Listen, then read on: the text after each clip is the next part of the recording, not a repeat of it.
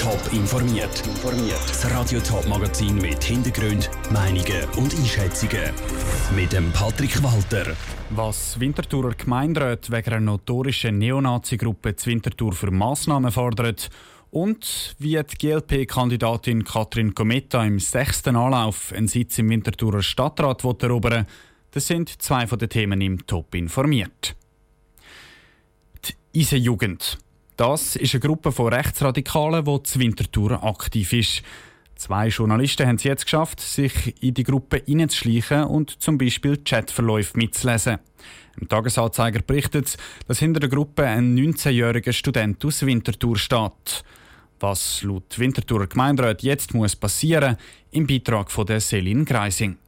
Sie verherrlichen Adolf Hitler und nennen ihn ihren Führer, die rechtsextreme Gruppe Isenjugend.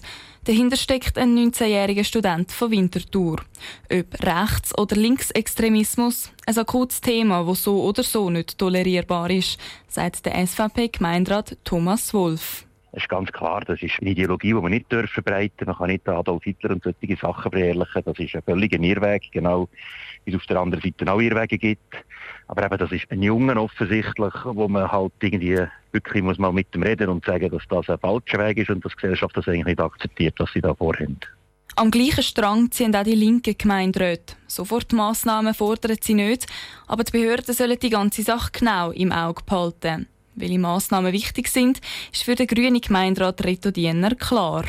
Ich erwarte von den Behörden und den entsprechenden Polizeistellen, dass sie das sehr genau im Auge behalten, auch die entsprechenden Aktivitäten auch verfolgen und notfalls dann auch eingreifen, wenn man sieht, dass sich da etwas bewegt. Das Gleiche fordern auch Extremismus-Experten von den Behörden. Es muss unbedingt sehr genau angeschaut werden. Überrascht sind Experten von dem Fall zu Winterthur aber nicht. Es gäbe immer wieder so Gruppierungen in der Schweiz, die sich dann wieder auflösen. Und im Fall vom 19-jährigen Studenten Winterthur gibt es für sie auch nur zwei Szenarien. Entweder er wird straffällig oder er steigt mit einem Programm aus der rechtsextremen Szene aus. Celine Greising hat berichtet.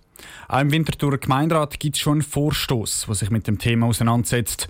Die Gemeinderäte wollen zum Beispiel wissen, wie viele Rechtsextreme das es zu Winterthur gibt und was die Präventionsmaßnahmen der Stadt sind. Das Wochenende steht vor der Tür und die nächste Hitzewelle geht schon los. Beste Voraussetzungen also zum Kind und Kegel packen und sich beispielsweise in einem der Seen in der Region abkühlen. Aber besser nicht im Sämtisser See im Kanton Appenzell Innerrhoden. Weil sich dort Entenflöhe ausbreitet haben, wird davon abgeraten, dort zu baden. Die Wien Sasso ist der Frage nachgegangen, warum Menschen diesen kleinen Larven besser sollen aus dem Weg gehen und ob Entenflöhe auch in anderen Seen in der Region ein Problem sind.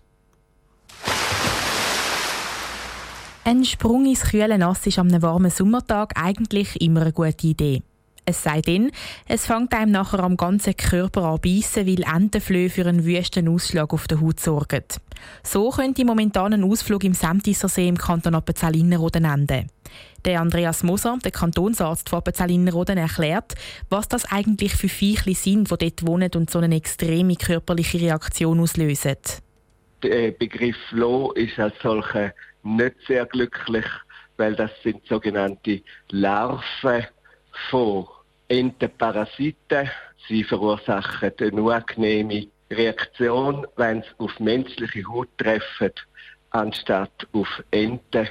Entenflöhe hinterlassen auf der Haut rote Flecken und den Drang, sich zu kratzen. Es geht ganze zwei Wochen, bis sich die Haut wieder erholt. Und abgesehen von Grämli, die die Haut beruhigen, gibt es nicht wirklich etwas, das dagegen nützt. Darum ratet der Kanton Appenzell-Innerrhoden dringendst davon ab, in nächster Zeit in Semtisser See zu gehen. Ein Verbot gibt es laut dem Kantonsarzt Andreas Moser aber nicht.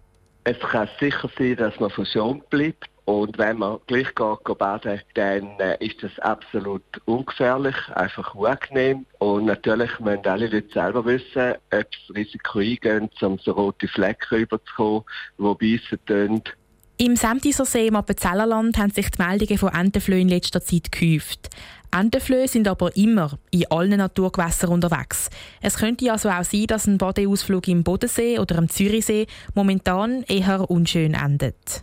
Der Beitrag von der Vivienne Sasso.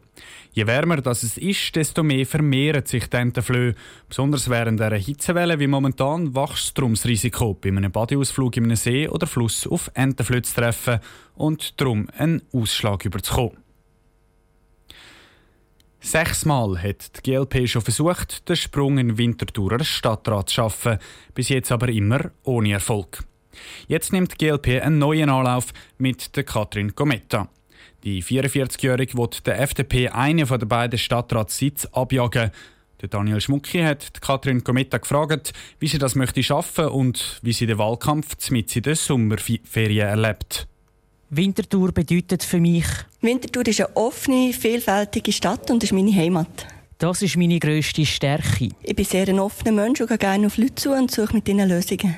Meine grösste Schwäche. Manchmal bin ich ein direkt, das kann irritieren, aber ich rede gerne Klartext. Wahlkampf mitten in der Sommerferien zu machen ist? Die Ferienpläne sind coronamässig sowieso schon ein bisschen müssen umgestellt werden und ich habe fünf Tage in die Lenzerheim können. Das ist der grösste Unterschied zwischen mir und meinem Herausforderer Urs Hofer von der FDP. Politisch ist es sicher, dass ich für eine nachhaltige Klimapolitik stehe.